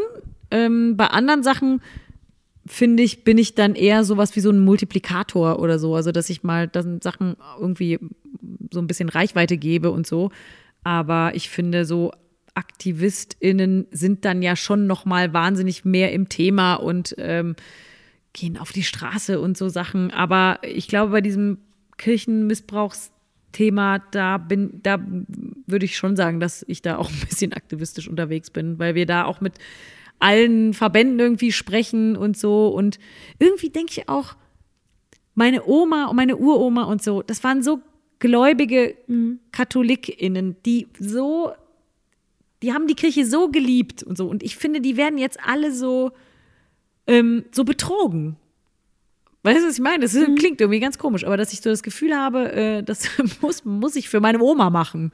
Weil die äh, ihr Leben lang das so hochgehalten hat, dass ich nicht will, dass das jetzt so zusammenfällt, dass es quasi, ähm, dass es Unrecht war, dass meine Oma das gemacht hat. Das klingt vielleicht ein bisschen komisch, aber ja, ich glaube, dass das, ähm, dass das etwas ist, was jetzt, wo ich auch echt äh, keine Angst vor habe, ne? Weil ich da schon alle Türen eingerannt habe äh, in meinem Leben. Und äh, weil man ja auch von ganz vielen Seiten auch mitbekommt, ne, das ist aber richtig, das zu machen, ne? Also weil die, äh, es gibt ja auch einfach so, so viele Opfer, die, was man ja auch in dieser ähm, Sendung da im, im Mhm. wie heißen die. Kollegen, die das gemacht haben? Y-Kollektiv. Ja. Ja. Da, das ist ja auch so dieser Mann, der da erzählt von seiner Erinnerung. Ich meine, da war so ein kleiner Junge da und dass da auch nicht mehr alles so ähm, wiederzuholen ist, aber trotzdem, dass man merkt, mein Gott, da dem wird nicht geglaubt und das ist alles so lange her und wie lange wurde dem nicht geglaubt? Das sind ja so viele Schicksale, die da dranhängen. Ähm, das ist schon, ja, das sind einfach wahnsinnig viele Menschenleben. So. Du hast gerade gesagt, du hast da keine Angst vor. Hast du, hast du überhaupt vor irgendwas Angst?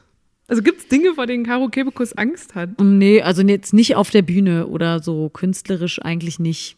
Ich glaube, ich habe ähm, ich habe immer so das Gefühl, wenn ich, wenn mich ein Thema interessiert und ich will dazu was machen, dann habe ich ja oft so einen Gedanken dazu im Hinterkopf, wo ich so für mich denke, hä, ist das absurd? Und das macht es ja schon direkt lustig, ne? Wenn man so eine Absurdität herstellt, sagt, was, was ist ja verrückt, ne? Dass keine Frau geweiht wird und schon hast du da total viele Witze auch zu im Kopf.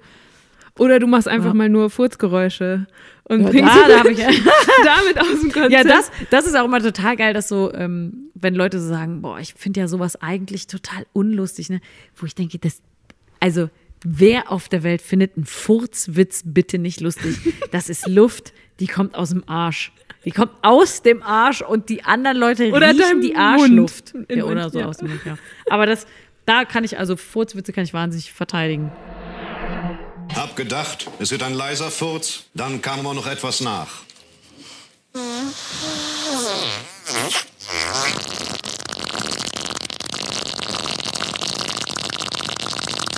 Ich esse gerade. Das ist Caroline, wie sie furzt. Allerdings nicht wirklich, sondern mit ihrem Mund, um andere Leute zum Lachen zu bringen. Die Szene, muss ich auch sagen, klingt jetzt irgendwie komisch, war aber ein Höhepunkt der Amazon Prime Show Last One Laughing. Da wurde Caro zusammen mit neun anderen Comedians eingesperrt und durfte sechs Stunden lang auf keinen Fall lachen, sonst wäre sie rausgeflogen. Und ich weiß nicht, wie sie das geschafft hat, denn das Ganze ist tatsächlich sehr, sehr lustig. Äh, Ist das Naturtalent oder hast du da länger? Das, ich hab, äh, ich glaube, meinen Eltern ist es irgendwann aufgefallen. ja. Und dann haben die mich aber sehr auf den Boden gehalten. Hast du davor eigentlich trainiert, so lange nicht zu lachen und das zu unterdrücken? Und falls ja, wie trainiert man das? Ich habe gedacht, ich mache so einfach, dass ich den KollegInnen nicht richtig zuhöre. So habe ich mir das überlegt. Und dann dachtest du, okay, das reicht. Ähm, ich, hab, ich weiß gar nicht, was. Ich habe gedacht, ich kann mich einfach ablenken. Aber das Problem war ja, dass, wie ich da in dem Raum war, mit diesen absoluten Ikonen. Und ich bin ja auch nur ein normaler Mensch. Und wenn Mirko Nonchef da sich hinstellt und sagt, der macht jetzt was vor, da kann ich nicht sagen, ich tue jetzt mal so, ich hör, jetzt höre ich dem nicht zu, weil man liebt die ja alle gleichzeitig. Man will das ja sehen, was die machen. Aber du weißt natürlich auch gleichzeitig, fuck, Mirko Nonchef oder Teddy und Anke improvisieren jetzt einen Song. Da habe ich gedacht, jetzt platzt mir der Schädel, weil du ja natürlich merkst, die haben einen Scheißdreck, haben die vorbereitet, die haben sich das gerade ausgedacht. Mein Gott. Das ist, ich habe, glaube ich, wirklich ein Trauma davon.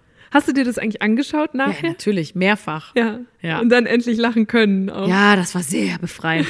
Lustig war auch, dass alle, mit denen ich das geguckt habe, die haben so versucht, nicht zu lachen. Und ich war so, "Wahaha, nochmal zurückspulen, wie lustig war das? Dass man so lachen durfte dann, das war schon schön. Und wolltest du auch gewinnen? Bist du jemand, der so bei so Spielen und Herausforderungen kompetitiv ist? Ja, ich bin, wa- ich bin bei Spielen, ich gewinne wahnsinnig gerne. Also, was heißt, ja, ich, ich, nicht ich besiege gerne andere, sondern ich bin gerne die, die das Spiel am besten kann. so.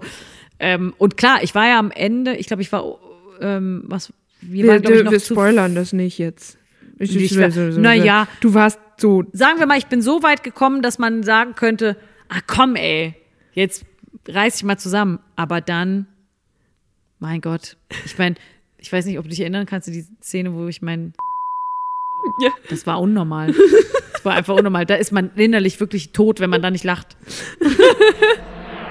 What? Da verrät ihr einfach mal so, wie es ausgeht. Also, das wollte ich euch jetzt nicht spoilern, deswegen habe ich diese Stelle ausnahmsweise rausgenommen. Ich frage nach kompetitiv, weil du eben schon von PlayStation gesprochen Ja. hast, wo man ja auch mal sehr schnell so sehr verbessen wird und Ja. vielleicht auch äh, den eigenen Charakter auf einmal verlässt und neben sich steht. Mhm. Und weil ich auch gelesen habe, dass du mit deinen Kollegen auf Tour oder Kolleginnen Ja. auch gerne Werwolf Werwölfe, spielst ja. und darin sehr gut bist. Ja, aber ich muss sagen, Werwölfe habe ich überspielt. Kennst du das, wenn du ein Ding Also, es, überspielt ja, hast? du kannst, ja. Man so einfach durch. so- So wie wenn man zu viel von einer Schokolade oder so einer Süßigkeit gegessen hat. Ja, ich habe auch mit, meinen, ähm, mit meiner Crew ist es auch so, dass du dann mittlerweile, da kennst du dann auch jeden und dann weißt du, ach, der Heinz ist Werwolf. Ich weiß einfach, wie der sich weil, verhält weil der so. sitzt so gerade, so sitzt er nie. Und äh, dann gibt's natürlich so, so ein paar psychologische Runden, die du noch drehen kannst, dass du auch selber nicht mehr erkannt wirst, aber irgendwann erkennen dich dann auch jeder oder man oder oder es ist halt so, dass man so oft gespielt hat, dass man so absurd nur noch verdächtigt, ne? Dass man sagt, du bist Werwolf, aber ich weiß auch, ich kann es irgendwie nicht mehr begründen und oh, zufällig bist du Werwolf und dann macht es ja keinen Spaß.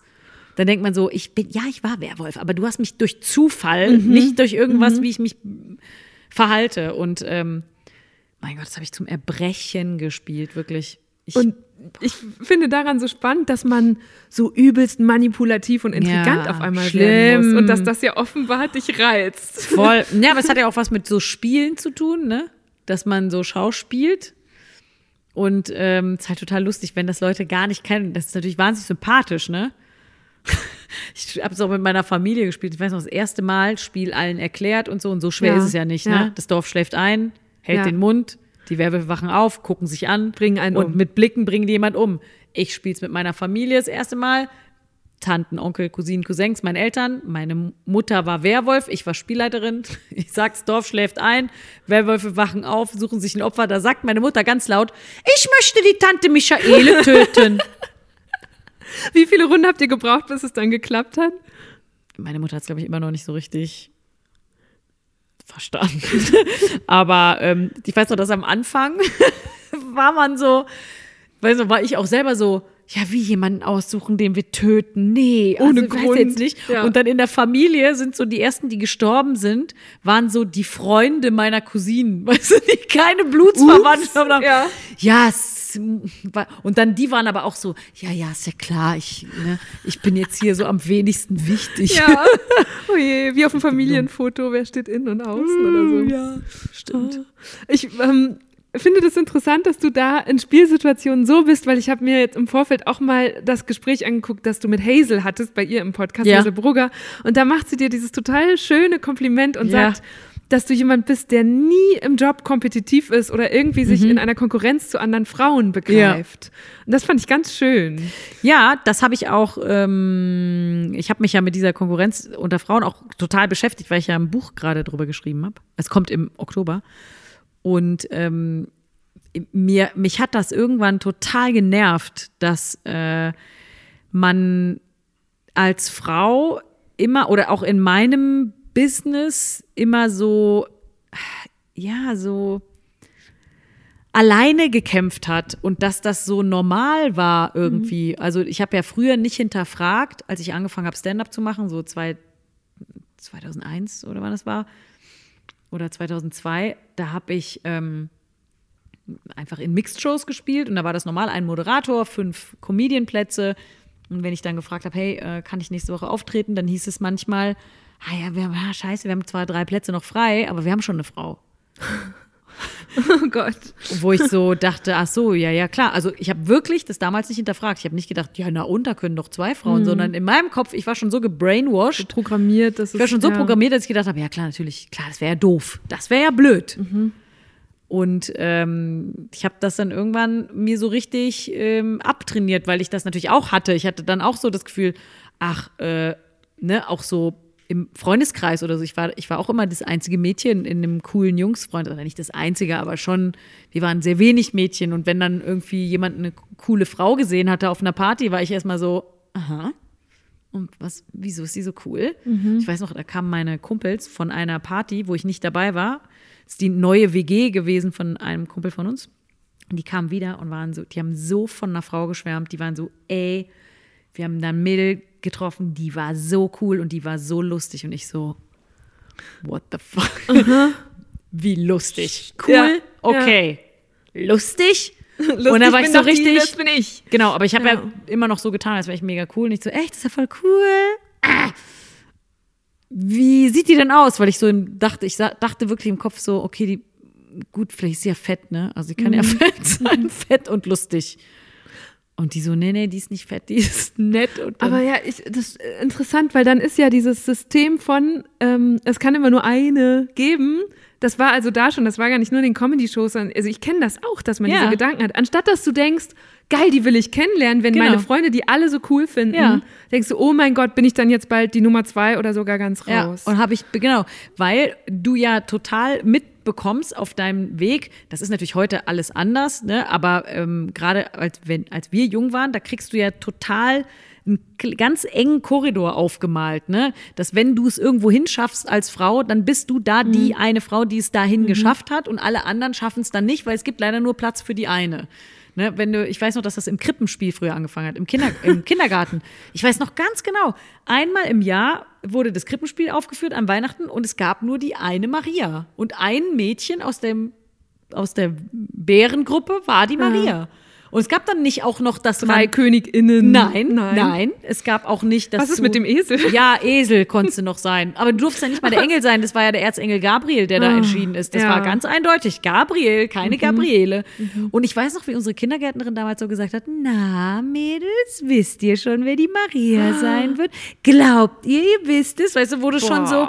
Das war, da war schon so eine Stutenbissigkeit Ja. gesehen. Man war so direkt, alles klar, ich habe verstanden, das ist hier eine Competition und ich muss die anderen wegboxen. Und dann, wenn man so Sendungen guckt, wie jetzt zum Beispiel, ich habe für das Buch so, so Kindersendungen recherchiert, ne? Die Schlümpfe zum Beispiel. Mhm. Stimmt, da gibt's auch nur eine. Ja? Es, weißt du wie, es gibt so viele, wo es nur, also guck dir mal super, so Marvel-Comics an, so Superhelden-Dinger. Ja. Es gibt immer nur, wenn, eine Frau. Und das ist immer die, die besonders weiblich ist, wie bei TKKG, die eine, Ja, die stimmt, Gabi, die Gabi. Pfote, die geht immer nach Hause, wenn es gefährlich wird. Ja. Die Jungs checken alles und so. Und auch die Schlumpfine, die ist ja, die ist ja, ich meine, wenn du, wenn du jemanden fragst, wie ist denn Schlumpfine so drauf, was kann die denn gut? Ja, Mhm. Ja, die ist nix. Die ist das blond. Mädchen halt, Ja. ne? Und die anderen Schlümpfe haben auch noch Namen alle, der, wo der, der Charakter oder das, was sie können, ähm, das ist dann auch noch der Name, ne? Mhm. Der, der starke Schlumpf, der Kochschlumpf, der, der Mir wird Schlafschlumpf. Es gibt erst bewusst, wie besonders es ist, dass ich als Jugendliche und Kind schon die wilden Hühner lesen konnte. stimmt, Weil das war eine ein Mädchengang. Ja, aber Bibi Blocksberg, okay. Also ja, es- Bibi trotzdem, Blocksberg, ja. klar, ja, Die genau. Das gibt's schon. natürlich, klar, das gab's auch, aber wenn es aber Bibi Blocksberg, gut, die hatte dann nachher Tina, ne, von Mhm. Bibi und Tina, aber es gibt halt super wenig Geschichten, ähm, früher vor allen Dingen in Märchen, wo Frauen sich gegenseitig helfen. Ja. Sondern in Märchen ist auch immer die eine Prinzessin, die wahnsinnig schön ist. Aber das ist das Einzige, was sie kann. Ansonsten ist sie auch immer sehr dumm, weil das, was der passiert in den Märchen, ist ja so ein bisschen so, dass man denkt, ist das jetzt wirklich so ein Problem gewesen? Hast du nicht also du hast dich bei den sieben Zwergen versteckt, weil deine böse Stiefmutter, äh, Hexe dich umbringen will und du machst ernsthaft dreimal hintereinander die Tür auf, wenn jemand klingelt und dir irgendeinen Fuck verkauft. Du willst mich Stimmt, verarschen. welche Frau würde das Das tun? ist einfach nur dumm. Und dann Ja. sind alle Stiefmütter und Stiefschwestern und die neiden dir Auch alles. immer, und Stief die, ist schon böse immer. Genau, ja. und die gönnen dir nichts und so. Und das kommt natürlich auch durch ein, man hat das ja jahrelang auch ähm, äh, ne, in der Geschichte so, wenn, wenn du als Frau früher, äh, da, da hing ja dein Leben davon ab, dass sich ein Mann für dich entschieden hat. Und da konnte es auch ähm, dein Tod bedeuten, wenn der sich für eine andere entschieden Mhm. hat. Und du konntest das Einzige, wie du an einen gewissen Status oder an Ja, eine gewisse Macht wirtschaftliche kamst, Zwänge dazu. ne? Genau, da musstest du dich halt mit Männern verbrüdern. Das war halt schon ja. immer so, ja. Oder auch ein bisschen in dem, du kannst dich halt mit Männern an einen Tisch setzen, als die eine Frau, die da mitmischt, aber ähm, noch eine andere Frau nimmt dir dann deinen Platz weg. Mhm. So. Also, das ist ein ganz äh, super mannigfaltiges Thema. Und mich hat es so immer so genervt, dass diese Situation so war, auch dass ich das bei mir selber gemerkt habe, dass ich mich ständig mit anderen Frauen verglichen habe, auch körperlich, total, ne? Weil man dann ja auch so einen männlichen Blick annimmt. Man bewertet dann Frauen plötzlich so, wie ein Mann die Frau bewerten würde. Oh, die hat aber schon einen fetten Arsch und so. Dass man mit Freundinnen darüber redet, dass eine andere Frau einen fetten Arsch hat, wo man denkt, what the fuck, was hast du Ja. denn damit zu tun? Und schon ne? genau weiß, andere reden über uns auch so. Genau, und das hat mich irgendwann so genervt, weil ja, ne, man prägt uns, man gibt uns diese Prägung, lässt uns so ins Leben laufen, dann merken wir, es gibt irgendwie gar nicht den Platz für alle und wir fangen an, untereinander uns zu bekämpfen. Und dann sagt man, ach so, nee, wir können nicht mehrere Frauen besetzen, weil ihr seid ja so kompliziert untereinander. Als wäre das so eine weibliche Eigenschaft. Ah ja, das ist ja besonders weiblich, wenn man untereinander so zickig ist, ne, dieses typische Zickensein. So, und du denkst, hä, aber eigentlich sind wir doch die ultrasozialen Wesen, wir sind doch die Vernetzer. Wieso Ja. vernetzen sich Männer denn viel besser als Frauen? Das ist ja totaler Schwachsinn. Und ich schiel gerade noch mal so auf diese Kurve, die du eben gezeichnet hast. hast du es denn auch mal umgekehrt erlebt? Also gab es Frauen oder Frauenbünde, wo du gepusht wurdest? Ja, ich hab, das habe ich auch erlebt, auf jeden Fall. Also ich habe ja, ähm, ich habe ja irgendwann bin ich zum Beispiel mit Gerburg Janke auf Tour gewesen. Die hatte so eine Show, die hieß äh, Frau Janke lädt ein und da hatte die nur Frauen zu Gast. Und ähm, die Gerburg hat mich so total gepusht dahin, dass ich auf der Bühne ein bisschen mehr locker lasse und mich mehr traue. Und die hat zum Beispiel immer, wenn ich gespielt habe, also jeder hatte ja so eine 15-Minuten-Block, dann hat die hinter dem, hinter dem Vorhang gesessen. Und ich hatte so eine Competition, die zum Lachen zu bringen, weil ich sie dann gehört habe. Also habe ich immer irgendeine neue Kleinigkeit eingebaut. Und die hat dann gesagt, das war so geil, das war so geil. Und die hat mir so Mut gemacht, ne, um, um mich da, ähm, einfach um mich mehr zu trauen. So.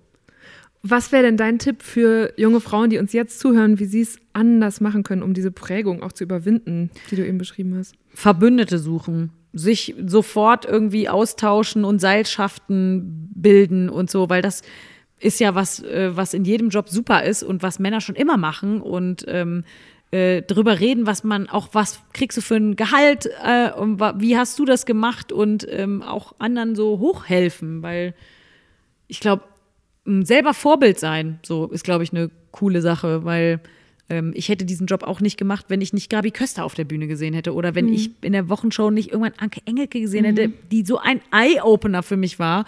Ich dachte, ach so, man muss nicht nur die lustige Stichwortgeberin sein und, und irgendwie besonders gut aussehen oder so, sondern die ist ja als sie selber lustig. Dann kann ich das auch, also nicht, dann kann ich das, was sie kann, aber ich dachte Ja. so, ja, dann ist das ja ein Beruf. Ja. Und jetzt hast du ihn Ja. und bist auch ein Vorbild. Ja, im besten Fall schon, ja. Ich glaube schon. Ich glaube oder hoffe, dass viele, die jetzt hier uns gerade zugehört haben, weil wir haben jetzt eine gute Stunde gesprochen, äh, das so sehen und was draus mitnehmen. Und danke dir sehr. Das war ein schönes Gespräch. Ja, danke. Dankeschön. Das war eine gute Stunde mit Caroline Kebekus und ich fand es super interessant, mich nach so vielen Folgen von Deutschland 3000 endlich mal ausführlich mit einer Gästin über die Kirche zu unterhalten. Denn, das muss man sich ab und zu auch mal bewusst machen, über die Hälfte der Deutschen sind Mitglied der katholischen oder evangelischen Kirche. Und dann gibt es dazu noch die sicher auch nicht kleine Zahl von Leuten, denen es so geht wie Caroline, die sich als Christinnen und Christen begreifen, aber mit der Institution ringen und deshalb nicht mehr formal dazugehören. Und selbst mich betrifft diese Thematik. Ich bin zwar nicht gläubig, aber auf eine katholische Schule gegangen. Da hatte ich eine unheimlich glückliche Zeit und konnte mich deshalb auch voll mit dem identifizieren, was Caroline beschrieben hat. Wie sehr einen diese Gemeinschaft prägt, vor allem wenn man mit ihr groß wird. Und ich glaube, deshalb treibt es sehr, sehr viele Menschen um, dass diese Institution Kirche in den letzten Jahren erschüttert wurde durch solche Verbrechen und Missstände, die völlig den Werten widersprechen, für die der Glaube eigentlich steht. Vor wenigen Tagen hat jetzt Papst Franziskus bekannt gegeben, dass er Mitarbeiter aus dem Vatikan nach Köln entsendet. Sie sollen sich ein Bild von der Lage im größten deutschen Bistum verschaffen. Dazu konnte ich Caroline leider nicht mehr fragen, aber ich bin sicher, sie bleibt da dran. Gerade ist die neue Staffel ihrer Show gestartet. Die läuft jeden Donnerstag im ersten und natürlich in der ARD Mediathek. Und bei Deutschland 3000 auf dem Kanal findet ihr ein bewegendes Video, für das wir vier Menschen interviewt haben, die selbst Opfer von sexuellem Missbrauch in der Kirche sind. Sie fordern unter anderem, dass sich endlich auch die Politik einschaltet und die Aufklärung der Missbrauchsfälle mit einer unabhängigen Kommission unterstützt. Wie seht ihr das? Habt ihr einen Bezug zur Kirche? Seid vielleicht auch selbst Mitglied? Welche Rolle spielt der Glaube in eurem Alltag? Ich freue mich, wenn ihr dazu bei uns mitdiskutiert. Mein Name ist Eva Schulz. Ihr findet mich und Deutschland 3000 auf Instagram, Facebook und natürlich überall, wo es Podcasts gibt. Jeden zweiten Mittwoch kommt eine neue gute Stunde. Also, bis bald. Macht's gut. Deutschland 3000 ist ein Podcast von 1Live, Bremen Next, Das Ding, Fritz vom RBB, MDR Sputnik, Enjoy, Puls, UFM, Unser Ding und Funk.